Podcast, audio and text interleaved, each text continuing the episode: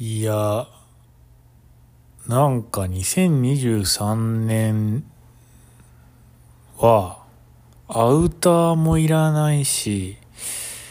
デニムもいらないって言ってたやついたと思うんですけど、なんかね、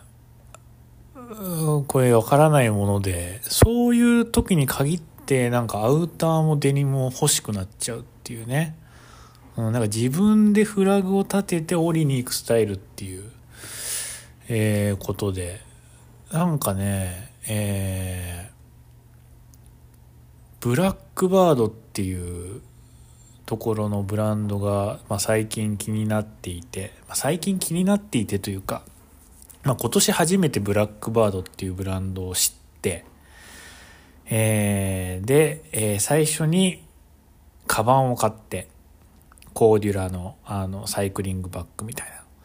やつを買って、まあ、その後に、えー、あブラックバードっていうブランドっていうのがあるんだと思ってでシャツを買ったんですよ。寝るシャツみたいなの。まあもどっちもねあの手元にないんでまだあの現物見てないんですけど。まあでもすごい気になってて。でまあそんなにまあただ積極的になんか一生懸命調べてるかっていうとそういうわけでもなかったんですけどなんかねたまたまこの前、えー、っと、ホームページを見ていて、で、えー、っと、オレンジ色の、ベンタイルのね、えー、モッツコートっていうのが出てたんですよ。で、その見た瞬間は、なんか、あの、平行にのあるんだ、みたいな、えー、感じだったんですけど、なんかね、その日寝たんですよ、普通に。で、寝て、えー、朝起きたら、あ、僕これ買わないといけないなみたいな、ふと思って、典型が降りてきて、で、急いでもう一回朝5時半ぐらいに、あの、僕5時半とかに起きてももう一回寝るんですけども、その日はね、もうすぐにパソコンのところに行って、で、えっ、ー、と、もう一回ホームページ隅々まで見て、で、あの、まあ、ホワイトアルバムさんっていう、えっ、ー、と、このセレクトショップというか、まあ、そこの、あの、方が、あの、ブラックバードっていうのも、まあ、やられているので、まあ、そこの説明文とかなんかいろいろ、あの、もう一回見て、あ、これはなんか間違いなさそうだなと思って、まさに僕が求めてたものがなんか来たなと思って、うん、それでね、えー、買うことを決めて、で、連絡を取って、えー、購入しました。まあ、なんかね、えっ、と、これは何なんですかね、一体、あの、そう、僕ね、最近あの自転車通勤を始めたんですけど、やっぱり自転車通勤するっていうことで派手なね、えー、ちょっと色の明るい服が欲しいなと思ってたんですよ、漠然と。で、まあ、あの上にね、あの自分自分のあの服の上に、あの黄色のベストとかそういうの着てもよかったんですけどなんかねちょっと気が乗らないなと思ってまだそれを買ってなかったんですよね。でえー、まあということもあったんだけど結局ねちゃんと来たっていうねあっちから。あっちから自分が今必要としてるものが来たっていう。だからアウターいらないとかそういうのないですね。基本的には。うん。だから、もうこれはいいかなみたいなのをちょっともう僕やめようかなって思って反省しました。はい。で、今回ね、買ったやつは、まあ、ベンタイルっていうことで、なんかね、UK ベンタイルっていう、なんかもともとそのベンタイルって、あの、イギリスの、あの、ベンタイル社が作ってるの？それとも、どっかそういう会社があってベンタイルっていう記事の単純に記事の名前だけなのか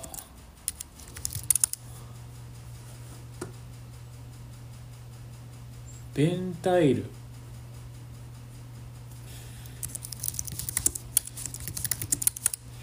ベンタイルはベンタイルはもともとどこの会社なのかな？UK ベンタイルって書いてあってでなんかねよくあの調べてみたらそのベンタイルっていうのはもともとイギリスのなんか研究所みたいなあのところで、えー、開発されて、えーまあ、軍服とかにあの多分使われてたと思うんですけど。なんかねそれを日本の会社がそのベンタイル多分ベンタイル社なのかなよく分かんないけどその許可を取って。で、えーまあ、日本規格として、えー流通しているものもあると。でただその撥水性とかあと違う違うなんか発色が違うのかな。まあとにかくねやっぱ UK ベンタイルと日本のベンタイルっていうのはやっぱ別物らしいんですよ。で、えーまあ、確かにねこれ僕ねコットンなの？っていうぐらいすごい発色まあ画面上だけどすごい発色が綺麗であの僕、えー、とコートもねあの KCKC のコートもベンタイルなんですよ。で、えーまあ、それはネイビーで、まあ、それはそれですごい色もいいしなんか当たりとかも出てきてあのすごいあの好きなんですけど、まあ、これってさすがにイギリス製だよね。と思う。イギリスの UK ベンタイルだよねっていうちょっと疑問が若干湧いてきたんですけどイギリス人が作ってますもんね KCKC って。フランス在住のイギリス人ですよねギャレルギャレス・ケーシって、うん、だからさすがに UK ベンタイルだと思うんですけどちゃっかり生地だけ日本規格のしょぼいやつではないと信じたいんだけどまあそれは置いといて、まあ、非常に、あのいい色で、まあ、オレンジとあとねレザーっていう色があってレザーっていうのがすごい渋くてなんか希少色らしいんですけどオレンジもそのレザーっていうあのまあなんていうんだろう茶色茶色っていうか、まあ、茶色の色、うん、でそれも渋いんだけどまあ僕は今回は多分きっとオレンジが合うんじゃないかなと思ってオレンジを買いました値段はね結構あの張ったんですけど30万ぐらい税込み30万弱したんだけどまあもうねアフォーダブルとかちょっと言ってられないなって思いましたもうなんか、まあ、もちろんその何でもかんでもねその金に糸目をつけずに買うとかじゃないんだけどやっぱビビッときたものはねあの多少お金が高くてもあの買っていきたいなって買った方がなんか後々すっきりあのできるなってあの時買えばよかったなっていうのはまあありますんでねどうしても。だそういう加工も残さないためにも先手を打っとくっていうねだから今回も僕ねちょっと年末、ま、値段も値段だし年末まで待とうかなって思ったんだけど、まあ、多分今回は外さないかなと思って、まあ、それ年末ね売り切れてたら一番それがショックなんで。で、えー、と購入をして。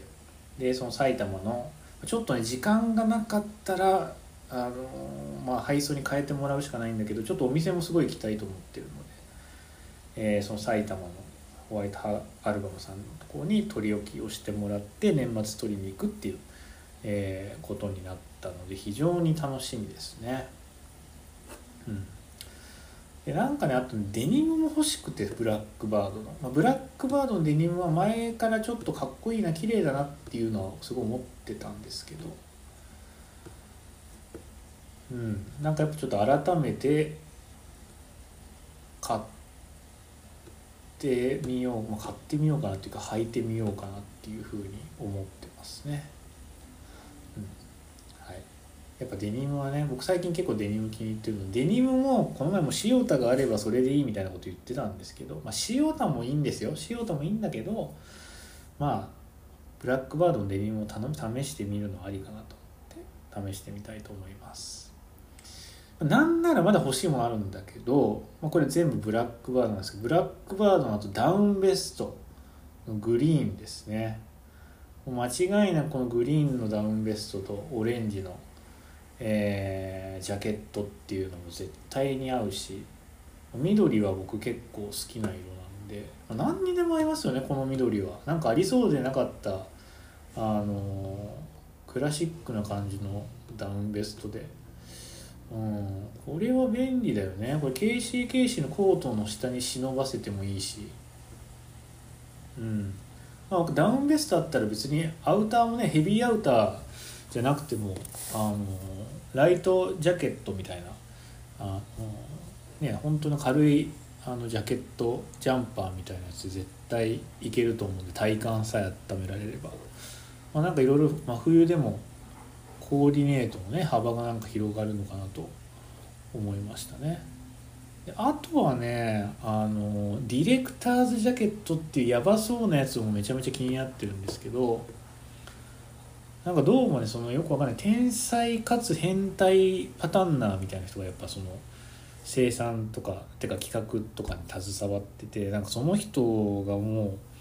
何回もすごい回数やり直してるからもうめちゃめちゃ着心地がいいらしいですね。まあ多分そのディレクターズジャケットだけじゃなくてもうほとんどのこのブラックバードの服全部それが言えると思うんだけどなんかもう多分車とかやっぱね僕すごいね最近感じるのが車を運転してる時の服のストレスみたいなのってやっぱあるんですよね。まあ車だけじゃないけどやっぱ一番感じるのは車ですよね。普通に。あの手をね持ち上げて、えー、運転するわけだし、まあ、長時間その体勢でねずっといるわけなんで。やっぱ車運転してる時のストレスってやっぱ服によってあるなと思ってて。でなんかそういうのもねあの全然感じないぐらいの着心地の良さらしくてちょっとね非常にディレクターズジャケットっていうのは気になってるんですけど、まあ、ただねディレクターズジャケットは多分僕のアメリカでのね生活を考えた時にちょっとトゥーッチというかトゥーマッチではないんだけどトゥーマッチっていうのが別にマッチとかじゃないんだけどなんかあのー、多分着る時ないんですよはっきり言って。あのー、レユッカスの U チップ買ったけど一回も履いてないみたいなことに多分なっちゃうと思うんですよね。おそらく。だから、まあ、それは、まあ、定番なんできっと日本帰ってからも買えるだろうというフリースジャケットっていうのがあるあるんですよ。しかもその天然のウールで作ったフリースっていう普通河川じゃないですか。あの多くのえー、っとフリースっていうのはポリエステルで、えーね、リサイクル繊維とかで、えー、作ってると思うんですけどそのフリースまあ、ジャケットと、まあ、セットアップで一応フリースパンツっていうのもあるらしいんですけどそれはなんかウールのフリースらしくて。そのジャケットぐらいだったら普通に着れるなあのカーディガン感覚で普通に着れるなと思ってて。だからなんか旅行とかに持ってくのもね真冬の旅行とかに持っていくのも全然ありだなと思って。それはいいんじゃないかなと思ってます。まあ売り切れちゃうかもしれないですけどねこれは。でもさすがにこれはちょっと試着したいのでまあなんとか在庫が年末まで余ってるってことを祈りながらあの、まあ、年末使えることにします。はい。まあそんな感じでね今なんか急にねまたあの物欲の高まりがあって非常に楽しいですね。あの何を見てても。今ね逆にそういうの楽しくなってきて家で自分が持ってるあの服とかもねいろいろあのもう一回見直したりしてるんですけど。やっぱ結局のところなんか気に入ってない気に入ら気に入ってるとかなんかこの前言ってたんだけどやっぱその買った時の自分を信じてもう一回新しい目で見ると、まあ、どれもいいなっていうように思えるようになってきましたね。もう1週間しか経ってないんだけど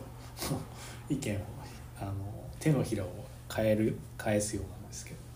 はい、なんか本当ねあのー、なんかもうニュートラルな気持ちでやっぱいたいなっていうのが、まあ、もう結論ですね。もうなんかこう自分をなんか決めつけないっていうかなんかもう規定しないみたいな。いやなんかもうスニーカーしか履かないとか白いスニーカーしか履かないとかなんか黒しか着ないとかなんかそういうふうになんか自分でルールをつけるとなんだろうなんかききついなと思って、まあ、特にそういうルールつけてないんですけどまあなんかあるじゃないですか。なんかもうもうこれは買ったからもうアウターはいいとか。もうそういうのもね全部取っ払ってやっぱその時に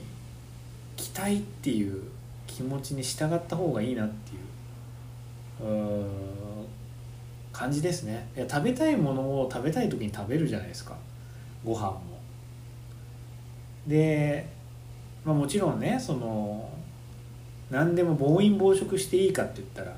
あ、そうじゃないからやっぱりその食べたいっていう気持ちをまあ、ある程度理性でコントロールしながら、まあ、今日は食べていい日、まあ、この日は我慢する日とかってまあ決めるのと一緒で、うん、80%はもう欲望に従ってあとの20%も理性でうまくコントロールというか優先順位付けできてしていけばいいのかな思いましたね。うん。なんかマッキーみたいな人マッキーって牧原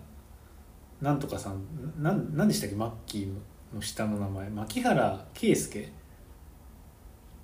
牧原圭介でした。ちょっと忘れちゃったな。あのどんな時もの人。あの人もなんか言ってましたよね。なんかもう恋なんてしないなんて。言わないよ絶対とか言って。言ってたけどあの人多分恋もしてるしいいのか。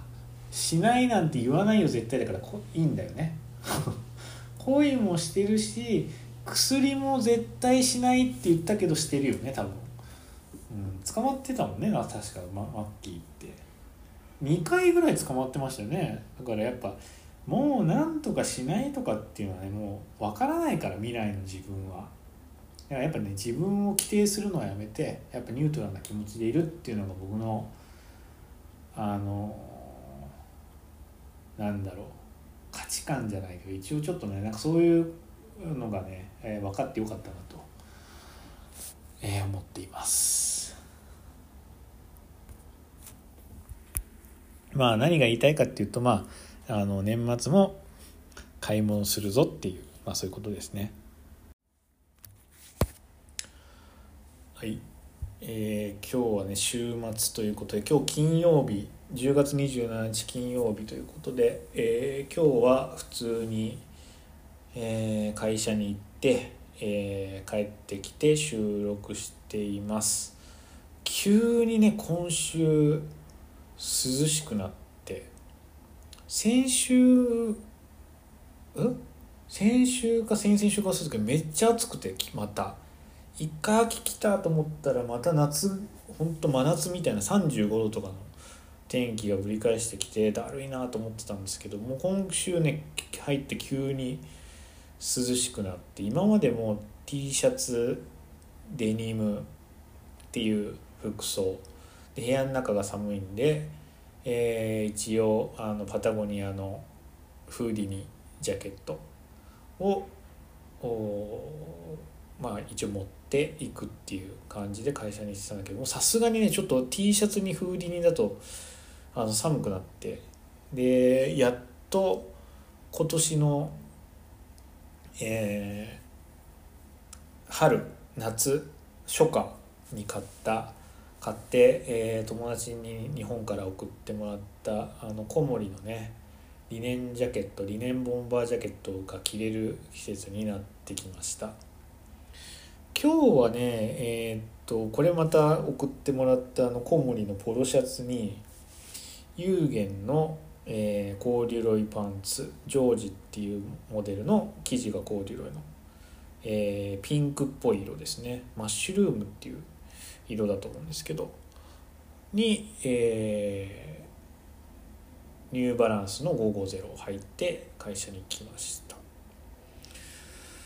えー、っとねこのなんかねすごい初めてこの組み合わせできたんですけど実は小森のこのポロシャツも有限のこのパンツも全然気に入ってなくて実は。あの気に入ってないってていうとちょっとまあまあでも別に嫌じゃないんだけどなんかなみたいなあのこの前もねあのその冬のパンツどうしようかなと思って、えー、いろいろ家でファッションショー一人でやってたんですけどコーデュロイパンツが3つあってでまあ、1個は J. クルーのコーデュロイでもう1個はこの、えー、有限のコーデュロイで3つ目は、えーと、アナトミカのコーデュロイで、えー、J. クルーとアナトミカのコーデュロイは割とピッチが細めなんですけどあのこの有限のあのコーデュロイはオニコー通称オニコールとか言ってっていうなんかすっごい太い船なんですよね。で、えー、まああのその分こう履いたこの質感っていうのもすごい柔らかい、えー、感じでまあただねそのまあ僕はなんかそのいろいろ履いてやっぱねその細い方が僕的には好みかなみたいなっていうのを思っていたしアナトミカのそのパンツもねめっちゃ久しぶりに履いたんですけどなんか思ってたよりもめちゃめちゃ形が綺麗でもっとね太いイメージだったんですよ僕買って履いてた時のイメージが去年のもう冬から履いてないんだけど。割と太めだな太めのやつ買ったイメージだったんだけど今履いたらね普通にあのストレあの普通のストレートタイプの形でめっちゃ綺麗で形。あ普通にこっちの方が全然好きだなみたいな感じで思ってたんですけど今日なんかそのこの小森のポロシャツ有限のパンツっていう気に入ってないもの同士をね一応組み合わせてきたらあなんかやっぱどっちもいいなみたいな結局のところ。なんか秋の夕暮れみたいな色だなみたいな。こう有限のパンツからこの小森のポロシャツに向かうこのグラデーションみたいな。小森のポロシャツはなんかのフェードネイビーっていうネイビーをすごい着古したような感じのあの色の抜けた汗たネイビーなんですけど非常に綺麗だなと思って、ただ単純に僕のコーディネート力がなかっただけなんだなっていう反省しましたね。あの今回のことで。だからまあなんかそのやっぱ物で規定するのはダメだよね。あのさっきもいあのさっきっていうかあのこの前の収録でも言いましたけど。うんなんかこのものはとかじゃなくてなんかやっぱその自分のスタイルっていうのは別にそのものが規定するわけじゃなくてなんかその人がその人の視点でちゃんと選んでいけばど,、ね、どんなものを選ぶにせよきっとなんかその人のスタイルっていうのは多分にじみ出てくるのできっとね、うん、だからやっぱ自分の直感に従っていけばいいんだなっていうことが分かってきましたなんとなく。はい、僕もなんか早くなんかちょっとこれが俺のスタイルみたいなやつをこう作り上げたいですね。まだ全然固まってないような気がしますけど。でまあ今日はそのニューバランスの550入ったんだけどニューバランスの550もね結構気に入って最近いろいろ履いてあのいろんなパンツに合わせて履いていてまあこれはこれでいいんだけどなんか白い革靴が欲しいなと思って。スニーカーもいいんですけど。革靴やっぱ革レザースニーカーもいいんだけどやっぱ革靴もいいなと思って。だからなんかちょっとそのこうまあ僕そんなに緩いスタイルってそこまで好きじゃないんですけど、まあ、この小森と有限っていうのは割とのパンツっていうのは割とちょっと緩めのあのシルエットになっててなんかそこにスニーカーだとなんかちょっとカジュアルすぎるなと思って。だからなんかその白い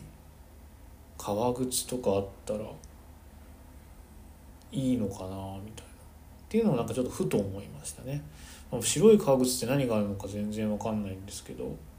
僕が思いついあの僕が知ってるのはあのレペットのジジっていうモデルありますよね。あれぐらいしか知らないですね。なんか僕の大学の時の同級生ですごいおしゃれな人がいてあのその人はなんかもうあの、まあ、その人別に制服とか全然決めてない普通にすごいおしゃれだったんですけどその人はなんかでもねやっぱ定番の自分の中の定番みたいな感じでそのレペットのジジっていう、まあ、それはその人黒履いてましたけど履いててそれがすごいね似合っててその時はただ僕のスタイルにちょっと合わないかなと思って買ったことないんですけど。今思えばというか今からすればその白いジジ履いてみようかなみたいな。ジジだったと思うんだけど。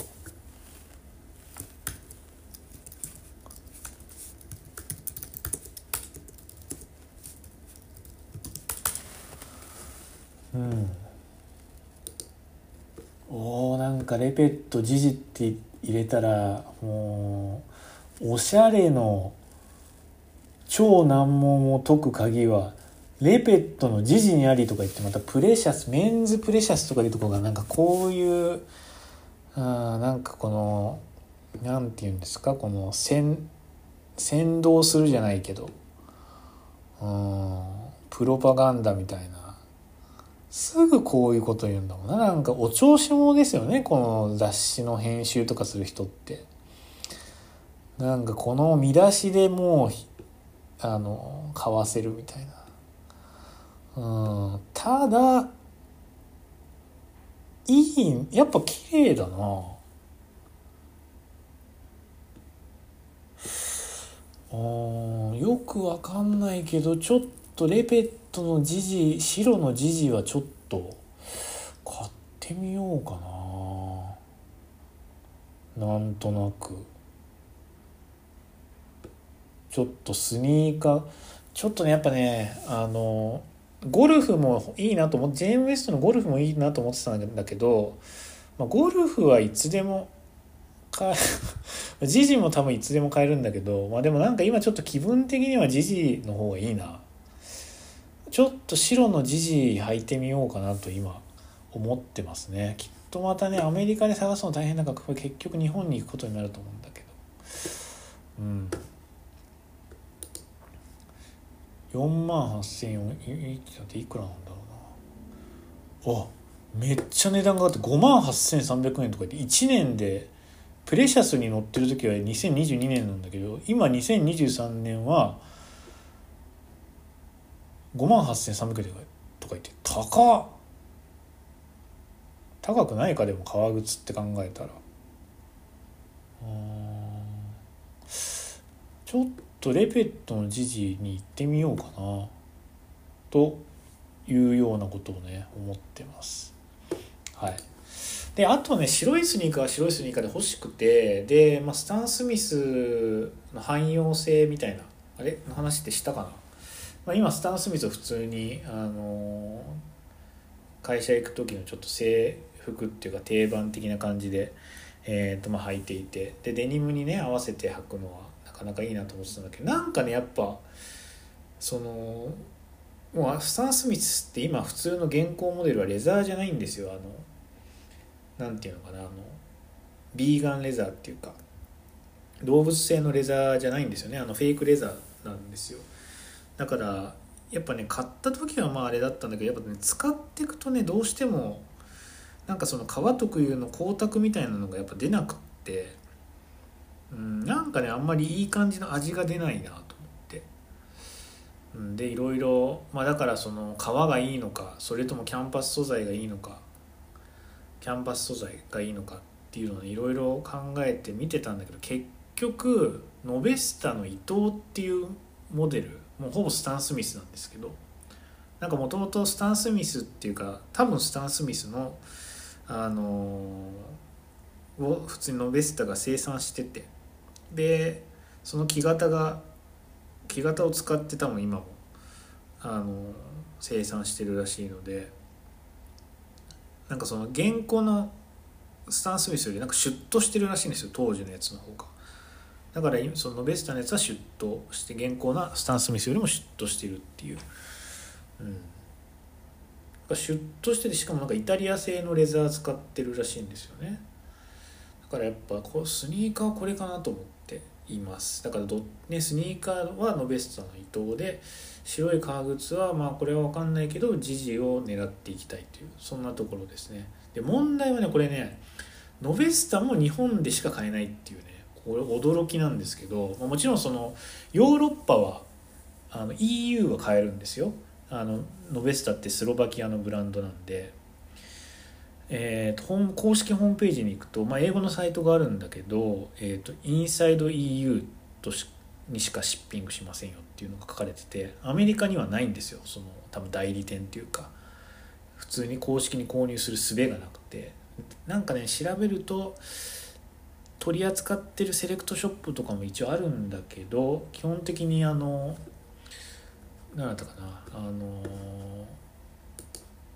なんとかマスター何マスターだったかなノベスタの。ノベスタのね、えー、スターマスターかな確か。ちょっと忘れちゃった、うん、確かノベスタのスターマスターっていうキャンバス素材の、えー、やつしか売ってなくて全然この伊藤っていうモデルは売ってないのでもうしょうがないからもう勘でもう日本のあのサイトで日本、まあ、実家とかに届けてもらうようにして年末取りに行こうかなというふうに、えー、と思ってますけど何でも日本にあるんだよね結局のところ。でなんかしかもさっきたまたまこのベスタ調べてたらあのなんかタイムリーなんですけどすごいあえっ、ー、と10月29日のなんか日曜日にノベスタのフィッティングルームがなんかオープンするらしくてどっか青山南青山かどっかに。根津美術館かどっかの近くに。で、まあ、そこにはねその伊藤っていうモデルはないらしくてマラソンっていうモデルとそのスターマスターっていうモデルしかない。は一応全型取り揃えているみたいなことは書いてあったんだけどまあでもサイズはねフィッティングしにあのアポなしでフィッティングできるらしいんで。そこもなんかまあ後の祭りっていうかあのもう先に注文するんだけどもうこの収録終わった後ぐらいにあの注文しようかなと思ってるんですけどもう届いた後だけど一応フィッティングしに行くのありかなというふうに思ってます。何でも日本なんだよね結局のところ。僕ねそれですね。もう別にアメリカで住むのもなんかね最近割と楽しくなってきたんだけどアメリカはアメリカでいいなとか思ってたんだけどやっぱね物がね圧倒的に日本でしか買えないものが多すぎてあと日本の服もやっぱ結局日本の服が一番好きっていう、うん、あともうヨーロッパだろうがアメリカだろうがもう買えないものないですかね日本で。基本的には。だからなんかそれですね。もうご飯とかじゃないんだよねなんか。ご飯とか衛生とか便利さとかそういうことじゃなくてもただ単純に服が買えないっていう。家具も買えないっていうね、うん、それだけでもう日本でに住む価値がありますね。はい、まあ、そんなことを、えー、今日は思って生活してきたんですけどというか一日過ごしてきたんですけど。そうでそれで最近なんかまたあのその小森のね、えー、リネンボンバージャケットが着れるようになってで、えー、どんな格好で、まあ、普通にね T シャツにリネンボンバー着るだけでも様になるんですよでもなんか僕逆に言うとそのなんかそれ1枚着れば小森が僕敬遠してたところって小森を。あのなんかそれ1枚着たらかっこいいみたいなのがなんかちょっと嫌だったんですよね。なんかもうその T シャツの上に着たらもうそれだけであの終わりみたいな。でもう上下小森ですごいおしゃれみたいな、まあ、それはすごいわかるしなんかわかるんですよ。めちゃめちゃ。で普通にあの人が着てるのを見てもかっこいいなとかおしゃれだなって思うしなんか自分で上下小盛りでもすごいしっくりくるんだけどなんかそれってなんかちょっと面白くないなと思ってずっと敬遠しててまあでも今年初めて一応買ってみてまあでもやっぱりねリネンボンバーとかもあのなんかなかなかこう T シャツのね上に着て終わりみたいになっちゃってるなと思ってあのそれでちょっとあんまり気に入ってなかったんですけどなんか改めてねいろいろ試してみたら結構ねリネンボンバー僕サイズ3を買ったんですけど、まあ、ちょっと選び方がサイズの選び方が分からなかったので友達に子守博士の友達にいろいろアドバイスをもらってサイズ3がいいと思うよって言ってもらってでサイズ3を買ってで来たら、えー、とちょっとねまあぴったり別に決して大きくはないんだけど なんかちょっとねあのゆとりありすぎかなっていうのをちょっと思ってたりしたんだけどなんかそのゆとりがあることで下にあの薄いジャケットもう一枚着れるんですよ。でリネンジャケットも薄いからあのなんだろうその1枚でその例えば冬完結するアウターじゃないんですよね、まあ、そもそもリネンだからどっちかって言ったら多分初夏とか春先とかねそういうところ想定されて作られてると思うんだけどあのまあ、薄いからこそ下に結構厚着できるっていう。だから下にあの BDU ジャケットとか僕が普通に持ってたコロナのあのジャケットとかあとこの前ロサンゼルスで買ったあのドリズラジャケットとか。でそういうのを、えー、と下に着てしかもあのジップをね上まで上げてもうなんか襟だけ出すとか。なんかそうするとねなんかあのまたちょっと全然新鮮な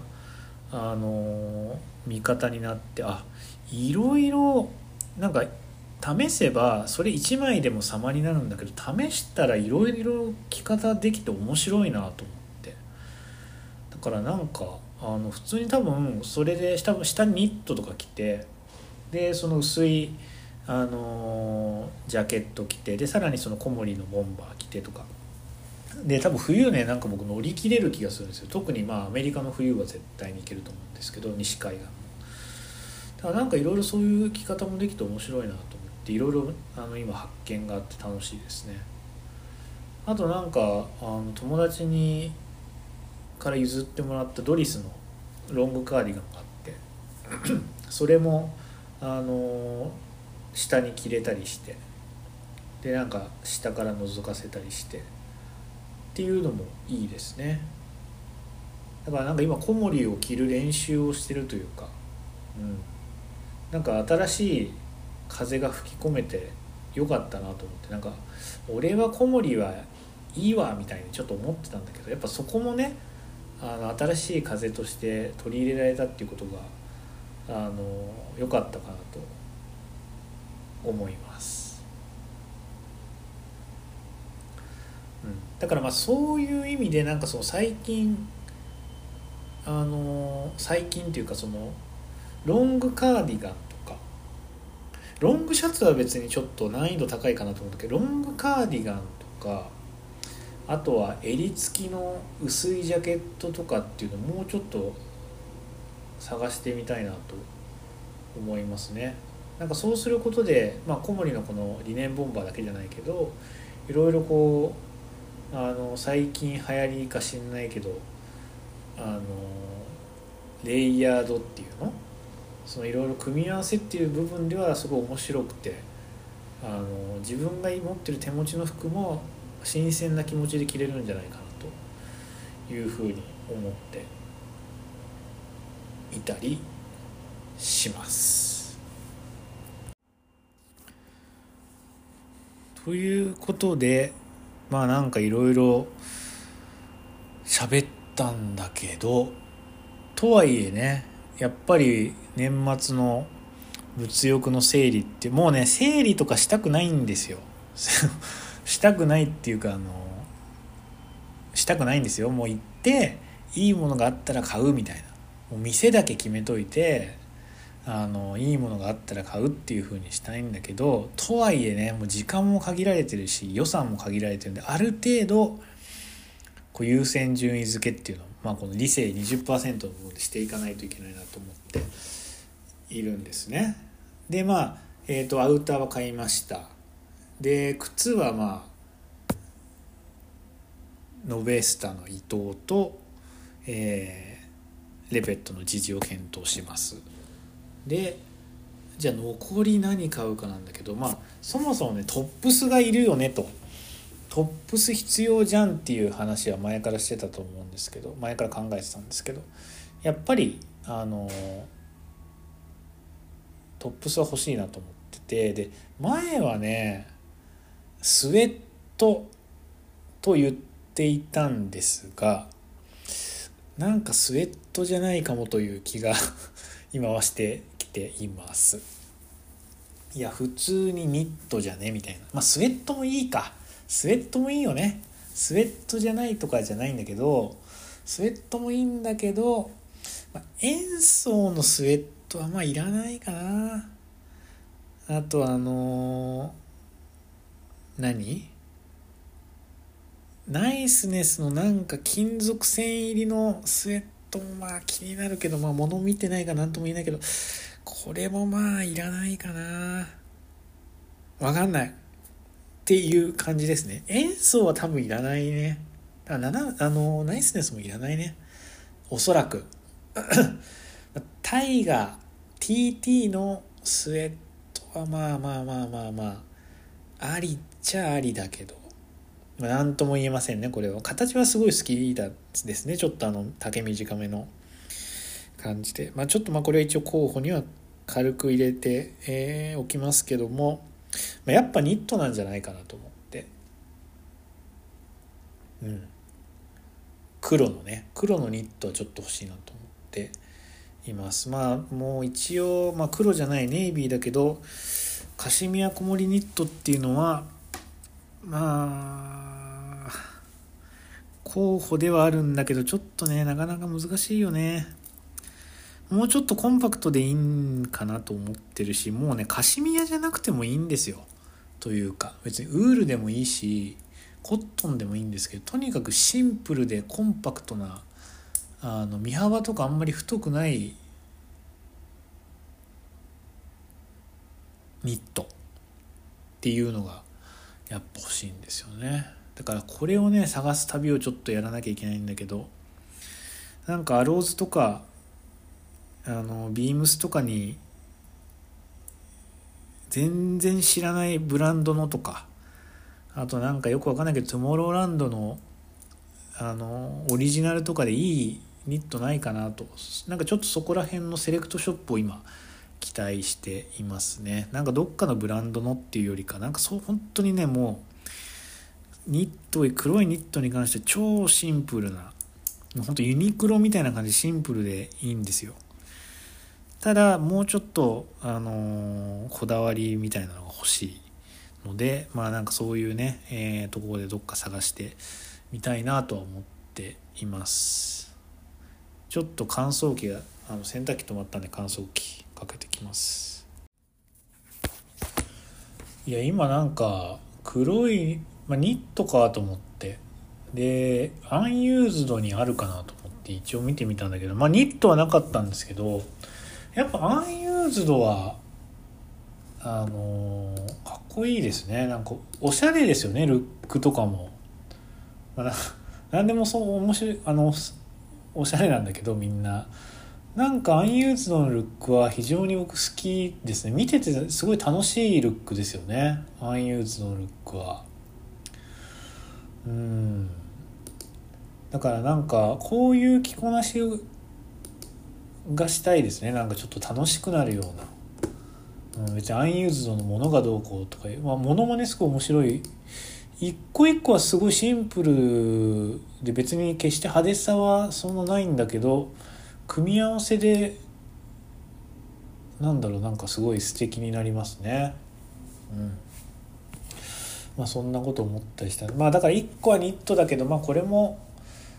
まあ別に黒いニットコンパクトなニットとか決めつけずにね、えー、まあフラットな目線でいろいろ探せたらいいのかなと、えー、思ってますけど。あとはこれはね去年から何か言ってるんですけどスカーフがやっぱり欲しいというかあったらいいですね。便利ですね。これは確実に。何にでも合わせられる別にスウェットを着る代わりにニットじゃなくてスウェットを着る代わりにスカーフをするとか。あのドリズラージャケットもう古着のよれたドリズラージャケットにスカーフをするとか。なんかそういう感じで、えー、ポイントにしていけたらいいかなと思います。これはね別になんかどこのとかも全然ないんですけどまあ良さげなあの、スカーフがあったらねえー、まあ、でもスカーフ出してるところって限られてますよね。僕もエルメスとかあとなんだっけあのドレークスとかあとどこでしたっけあのちょっと忘れちゃったけど とか有名なとこしかね知らないんだけどなんかいいとこあるのかななんか。まこれも意外にセレクトショップとかに行ったらあの古今東西のスカーフがいろいろあって楽しいかもしれないですね。ちょっとねスカーフあったらいいなって最近思いますね。なんか首元が寂しいとかまあ僕前から言っているように大河の革ジャンを着るんだけど前開きじゃなくて閉じてきたい時になんかのっぺりしちゃうんでちょっと首元に1枚挟んどきたいみたいな感じはありますね。別にマフラーでもいいしあのあそうそうスカーフじゃなくてね僕ストール大判のストールとかもいいなと思ってて大判のストールがいいかななんかスカーフよりも。スカーフもいいね。スカーフも欲しい。でも大判のストールも欲しいな。なんかそしたら首に垂らしといて上からジャケット着るだけでなんか上からも下からもその柄が見えるみたいな。首元からも裾からも柄が見えるみたいな感じで。まあロングカーディガンでもいいけどロングカーディガン探すよりかは普通に大判のストール見つける方がなんか簡単そうな気がしますね。割と。ああちょっと大判のストール足し足しとかないといけないですねこれ。大判ストール。うん。あとはでもさっき言ったようにロングカーディガンはやっぱり欲しいねっていうところなんでまあそれぐらいかな。パンツはねパンツはもうさすがにいらないと思うんだけどあパンツはねあれだ。ブラックバードのデニムは多分買いたいしサイズが合えば買いたいので残ってれば買いたいので、まあ、これは買うけどそれ以外は特にそう来年の1年後を見据えて買わなきゃいけないからちょっと夏とかのねことも考えなきゃいけないんですよね。だから夏の制服として最近デニムっていうのが定着しているので、まあ、デニムの数を増やすっていうのは非常に理にかなってますね。一方スラックスとか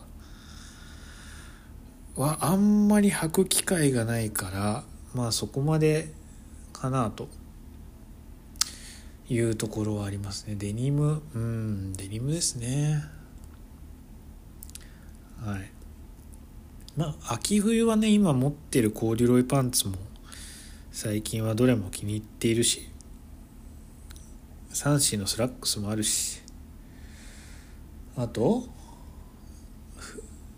スラ他のスラックスとかもありますからね。まあ買わなくてもいいかな。パンツパンツはね気に入ったものも出てこないと思いますよ。そう簡単には。うん。はい。そんな感じかな。物欲の整理としては。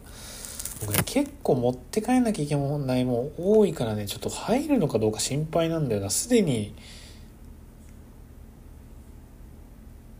アウターちょっと待って。アウター1着買った。シャツ買ったた。カバン買った。あとなんだっけ。あと何買ったかな。そんな買ってあそうだな。これ、ね、全然服じゃないんだけど。あ陰影っていうあの一世三宅のテーブルランプも買ったでしょ。まあそれは多分あんま場所取らないと思うんだけど。あと円ツ周りのスマトラっていう棚っていうか何？あのトレーペーパートレーを4つも買ったからまあそれ4つ持って帰れないにしてもちょっと2つぐらいは持って帰りたいけどそう入るのかな？であとサブシークエンスマガジンでしょ？ビーズビムの。それも5冊ぐらいあるでしょ？それ以外にも本も大量に買ったからちょっと持って帰れるのか疑惑はあるからなんか買ったけど何か置いて帰んなきゃいけないとかそういう羽目になるかもしんないな今。思えば。さすがにねもうね僕今ちょっとランプはねあの何だ？ったあのアンビエンテックのあの田村奈穂さんの何でしたっけ？ちょっと名前忘れちゃったけど。なんとかっていうランプあったじゃないですか。あのテーブルランプ。あれはね今ちょっと気分からなんかあの変わってきてまああれは普通のキャンドル買えばいいかなっていう気になってきてますね。ちょっと。なんかあれがうちにあるとあの決まりすぎているんじゃないかっていう気がしてるし、うん、まあちょっと様子見だけどなんかそうこう言ってるうちになんか僕廃盤になっちゃうような気もするんですよねなんかあのなんかフロスみたいにすっごいこう歴史があって基盤のあるアンビエンテックって会社がどういう会社か僕ちょっとよく分かんないんですけど突然なんか廃業とかあのするにしたりするのかなとかありますよね可能性としては全然。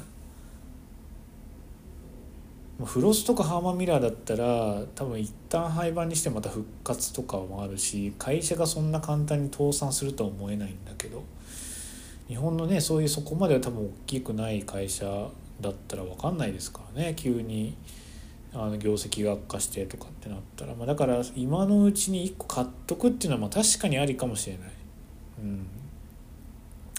まあでもそれはちょっといろいろなところと調整して買わないとねいけないですね。まあでもあれはななんかどうなんだろうなっていうのもちょっとやっぱ思いますね。なんかちょっと今の自分の気分にはあんまり合ってないのかなっていうまあいいんだけどさ。うん。あそう。あとねサブシークエンスマガジンを妻にあれこれ話したかな？先週話したかもしれないんだけどあの出張から妻が帰ってきた時に最新号を、えー、と持って帰ってきてもらったんですけどちょっと今乾燥機の音が非常にうるさくて申し訳ないんですけどあそう買ってきてもらって読んだんですよ。ボリューム62023年のあのファースト1号ということで、まあ、セミアニュアルだけど全然出してなかったというふうに書いてありましたね。うん、これはね非常に面白かったですね雑誌。読み応えのある雑誌でした。いろんな人が寄稿したりしていろんな人を取材したりして、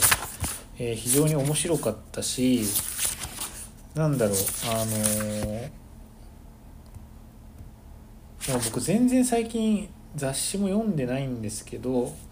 あのたまたまウーモのねなんかインスタに流れてきたウオモを見てびっくりしたんだけどウオモのインスタグラム見て。多分インスタがあれなら多分雑誌も多分似たようなもんだと思うんだけどなんか非常に安上がりな雑誌になっちゃいましたねあれウオモって。昔からそうだったのかな。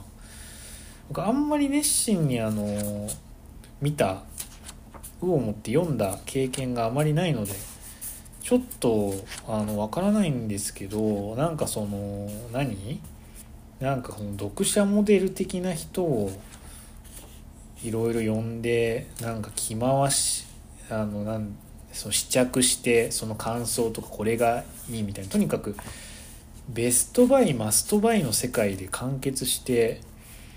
なんか本当に何なんだろうなあれ。広告ですよね。広告完全に広告雑誌で得られるものが何もないっていう、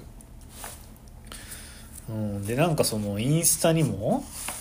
なんだか僕ねびっくりして写真撮ったんだけどあ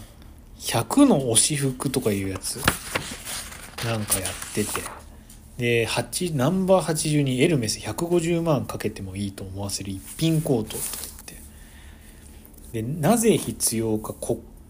なぜ必要っていうところとここが推しっていうのが書いてあるんですよ。でなぜ必要のとこに本命のメルトンコートこそ重点課金すべきアイテム。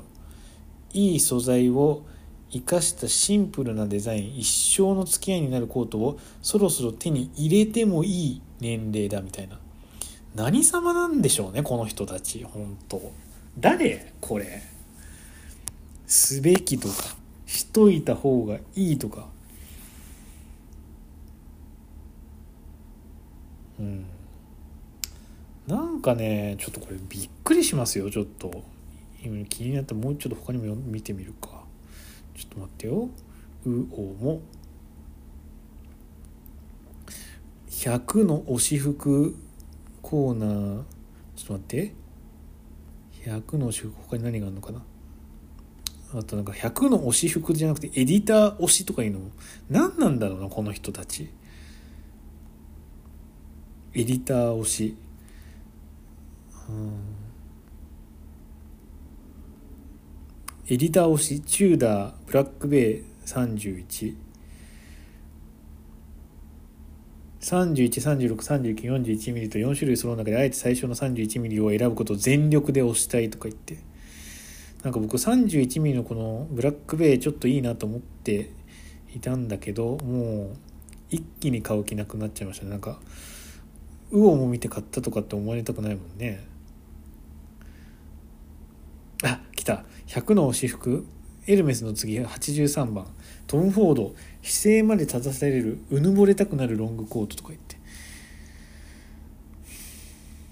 なぜ必要？何でもカジュアルに傾きがちな中コートとは本来大人を美しく見せるものであるという原点を思い出させてくれる一着は貴重とか言って。何なんだろうな一体これは。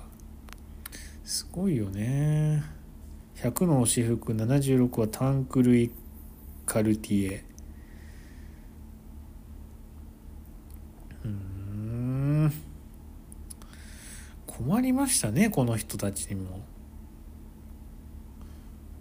カルティエルメス40歳と向き合う服大人が選ぶべきを飾るより補うアクセサリーとか言って。だからこうやっぱねウオモとかこういうのは見ない方がいいですね。非常にこれ危険。危険なんかも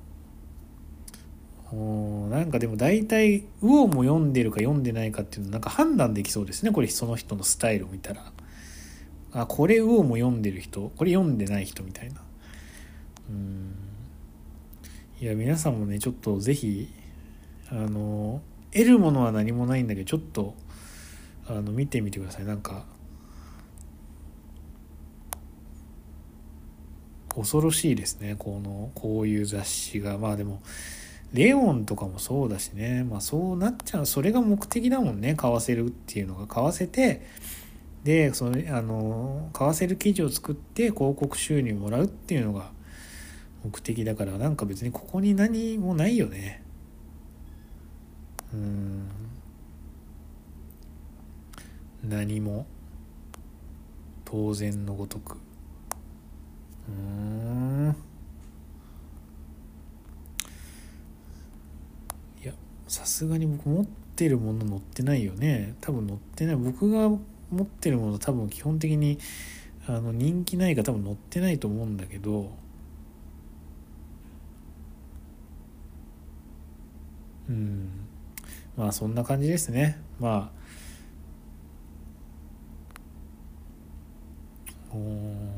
そんな感じですよ。はい。あでサブシークエンスマガジンはやっぱねそんなあの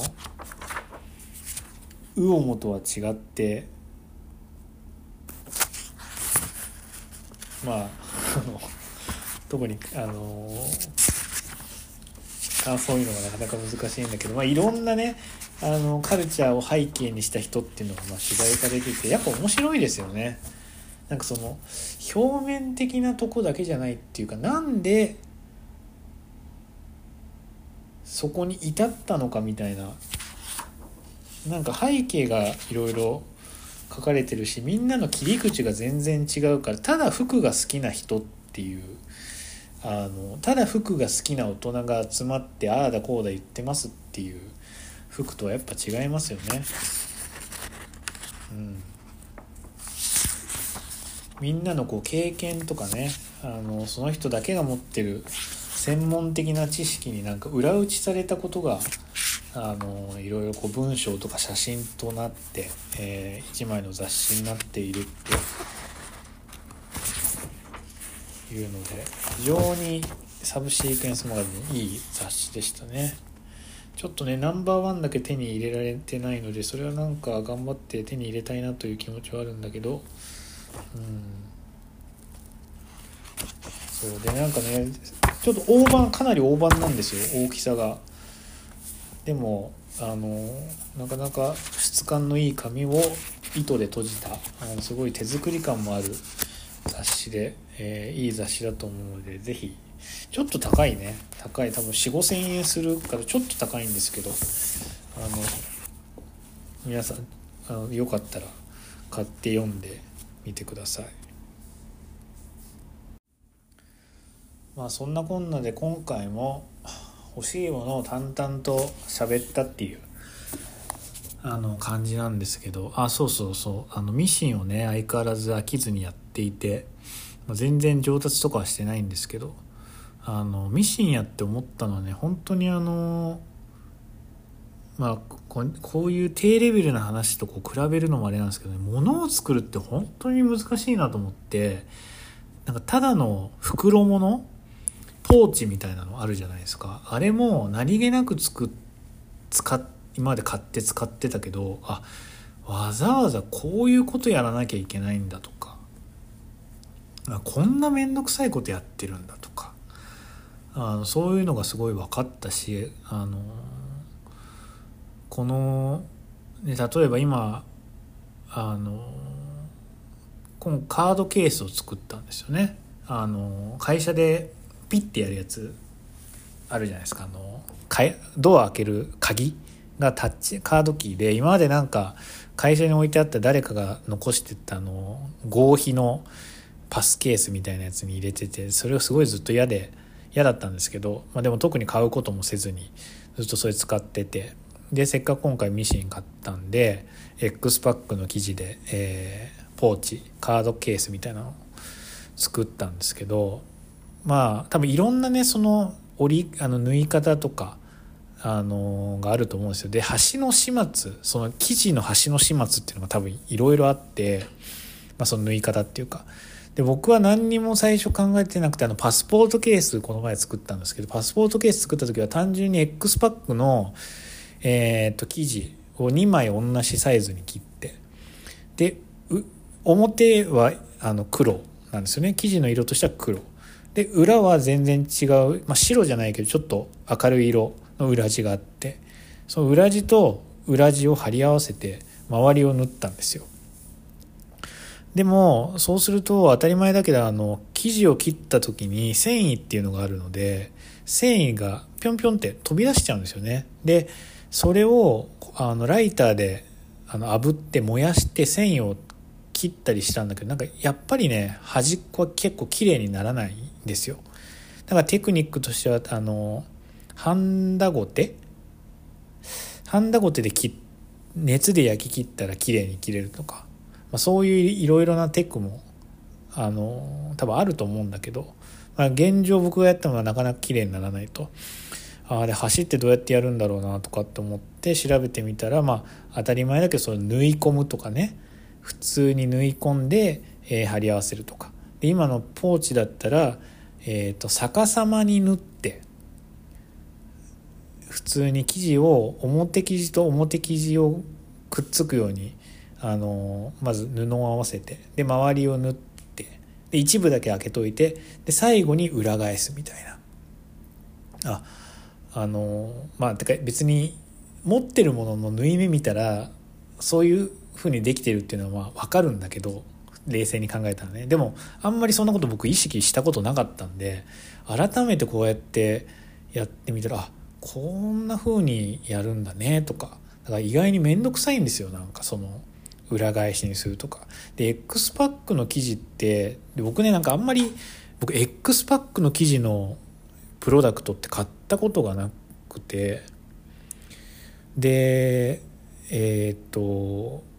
だから一番はねそのこそういうあるじゃないですかあの X パックでもいいしなんか他の記事でもいいんだけどその UL 系っていうか、まあ、あのミニマリストが持ってそうなあの財布ってめっちゃ流行ったじゃないですか。その UL なのかミニマリストのところから来てるのか分かんないけど、まあ、薄くて軽い財布とかって多分すっごい流行って今もあの流行ってるっていうか多分人気めちゃめちゃあると思うしまあその人気ある理由も分かるんですけどだからそういうの僕持っとけばあの解体できたなと思って観察してどうやって縫うかあ分かったのになと今になってちょっと思いますけどね。なかなかやっぱねあのウェブでいろいろ商品ミニマライトのミニマライトでしたっけ？ミニマライトの財布とかあのこれどうやって縫ってんだろうなと思っていろいろ見てみたりしたんだけどなかなかウェブから分かんなくて。で、ね、僕がねそのポーチを縫うとどうしてもねあすごい厚くなっちゃうんですよね。生地がこう膨らんであのポーチが厚くな厚みが出ちゃうんですよ。でえー、っとその裏返した時に角あるじゃないですかポーチなんで。あの四隅に角があると思うんですけどそこの角がね直角に出ないんですよ。なぜか。でやっぱ直角に出ないって知らあの角が出ない裁縫製とか裁縫って調べるとやっぱそういうもあのお悩み相談みたいなのがあってあの裏地の角を切り落とすとか縫い込むとかね角を縫い込むとかいろんなテクニックが書いてあっていろいろ試してみたんだけどやっぱあの角が出ないんですよね。だからちょっとこう丸っこくなっちゃってるみたいな。でもその実際に物として売られてるあの製品を見たらまあそう僕は X パックが原因なのかなこの生地がねちょっと厚くて硬いからこれが原因なのかなとかって思ってたんだけどそんなことはなくて X パックの商品でもしっかり直角があの出てる商品とかもあるので、まあ、やっぱこれもテクニックとか知識の問題なんだなと思っていろいろ奥が深いなと思いますね。うん。まあだからまああの楽しんでやってますけどだからやっぱりねその手間がかかるから値段が高いのって当たり前なんですよねものが。あのこだわったものが高いっていうのも当たり前だし。でこんなねしょぼい素人のポーチですらあこれは違うとかあの縫ったりほほどいたりっていうのをいっぱいやるんでもうそのブラックバードのねそのホワイトアルバムさんのっていうお店のあのブログにを僕今ずっと昔から読んで昔ねあのバックナンバーがずっと今現代に向かって読み続けてるんですけどなんかいかにこう修正を何回もしたとかでみんなで徹夜徹夜でえー、っとまあディスカッションして何回も直して納期にも、まあ、それでも間に合わなくてみたいな。もうでもそれはもうこだわり詰めた結果みたいなことが書かれててまあやっぱなんかねそういうことをリスペクトするとなんか値段のことは何も言えなくなりますね。まあ当たり前だよねそんだけ手間暇かけたらっていう。うん。ということを僕も思ってまあだからやっぱりね、えー、すごいいいなと思うものが高いのは本当に当たり前のことだなっていう当たり前のことをもう再確認したっていう、うん、だそういう意味でもミシンというかあのこの裁縫っていうのを始められて始めてみてよかったなと思いますね。だからこそ手作りしつつ既製品をあの楽しんで買えるっていうのが分かったので。はい。まあなんかね最近弁当ちょっと全然話変わるんですけど弁当を、まあ、持ってってるんですけどあのタッ買うと高いんでね。でタッパーをタッパーに入れてるんですよ普通の。でご飯をタッパーに入れて冷凍して。でおかずもタッパーに入れて冷凍して。でそれをレンジでチンするんですけど。なんかねそれすごい嫌なのがそのタッパーってでチンとかするとあのまあチンしなくてもなんだけど。蓋に水滴つきますよね。めっちゃ。で僕それあれ開ける開けてあのその水滴こぼれるのがめっちゃ嫌で。で今まではもうもう、まあ、それもちろんずっと嫌だったんですけどタッパーっていうものと出会ってから。まあでももうこういうもんだししょうがないなと思って、まあ、ずっと見て見ないふりしてたんだけど。なんかちょっと最近あのー、ちょっと我慢の限界に達してきてそれが。でこれどうやって防げばいいのかなと、まあ、今考えてる最中なんですけどきっとこれ多分まずレンジでチンをするっていう行為が多分 NG ですよね。基本的には。だから本当は家でレンチンをしてなんかあの木のねあの曲げわっぱとかに移して持ってくればで、えー、そのまま食べる。あのチンとかせずに食べれるおかずにしてそのままあのお弁当持ってけば多分木って多分あれ水分調整すごいって言いますよね。あのおひつ？木のおひつとかも水分をこうコントロールしてくれるからあのご飯が硬くなりづらいとかって聞いたことまあ使ったことないんですけど聞いたことあるんでなんかちょっと曲げわっぱって的なあのお弁当箱欲しいなと思って。でもなんかこの曲げわっぱみたいな服が欲しいんですよ僕は。服っていうかまあ家具まあ家具は違うな。別に曲げわっぱみたいな家具は欲しくないんだけどあ曲げわっぱみたいな服が欲しいんですよ。なんか言いたいこと分かりますかね？なんかそのあの人間の知恵でそういう不快なことを解決するっていうだからただね見た目がいいだけの服とか欲しくないんですよねもちろん見た目がいい服はあの欲しいんだけど結局ファストファッションとかってあのもしかしたら、まあ、縫製とかはねすごいあの今ユニクロとかも多分中国とかにめちゃめちゃ投資して今縫製の技術めっちゃ綺麗だなって本当思うんですよ。多分縫製の普通にまっすぐ縫ったり曲線を縫うだけだったら多分あのもっと高い高級ブランドとかとさあの変わりないんじゃないかなと思うんですけどその手縫いとかじゃなければね、えー、思うんですけどでもそういうのじゃなくてみたいな。そういうのももちろん大事だけどそういうのじゃないなんかあのなんかなんて言うんですかね。なんかこう古来から使われてきたこう知恵をねあの結集して作られた服とか。もうそこで世界でそこでしか作れない生地を使った服とか、うん、なんかそういうの曲げわっぱ的なね曲げわっぱだってあれもねヒノキとか、ま、杉とかなんかよくわかんないけどそういう木をね昔の人があのああやって曲げて、えー、作って今は多分そういうのも工場で作れるのかもしれないけどでなんかその木っていうのは吸湿あの保水するっていう性質があるから結果的に、えー、食べ物を傷ませづらくかつ美味しく食べれるっていうね。そういうのがいいですよねやっぱ。うん。まあまあ何を言ってるのかちょっと分かんないけどなんか僕はね今日その弁当箱のことを考えてなんか服も同じだなとなんか思ったんですね。はい。あのもう非常に取り留めのない話であのただの個人的な感想で終わっちゃって申し訳ないんですけど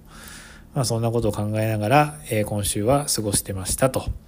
いうことで、えー、またあの次回の収録で、えー、お会いしましょう。それではまた来週。さよなら。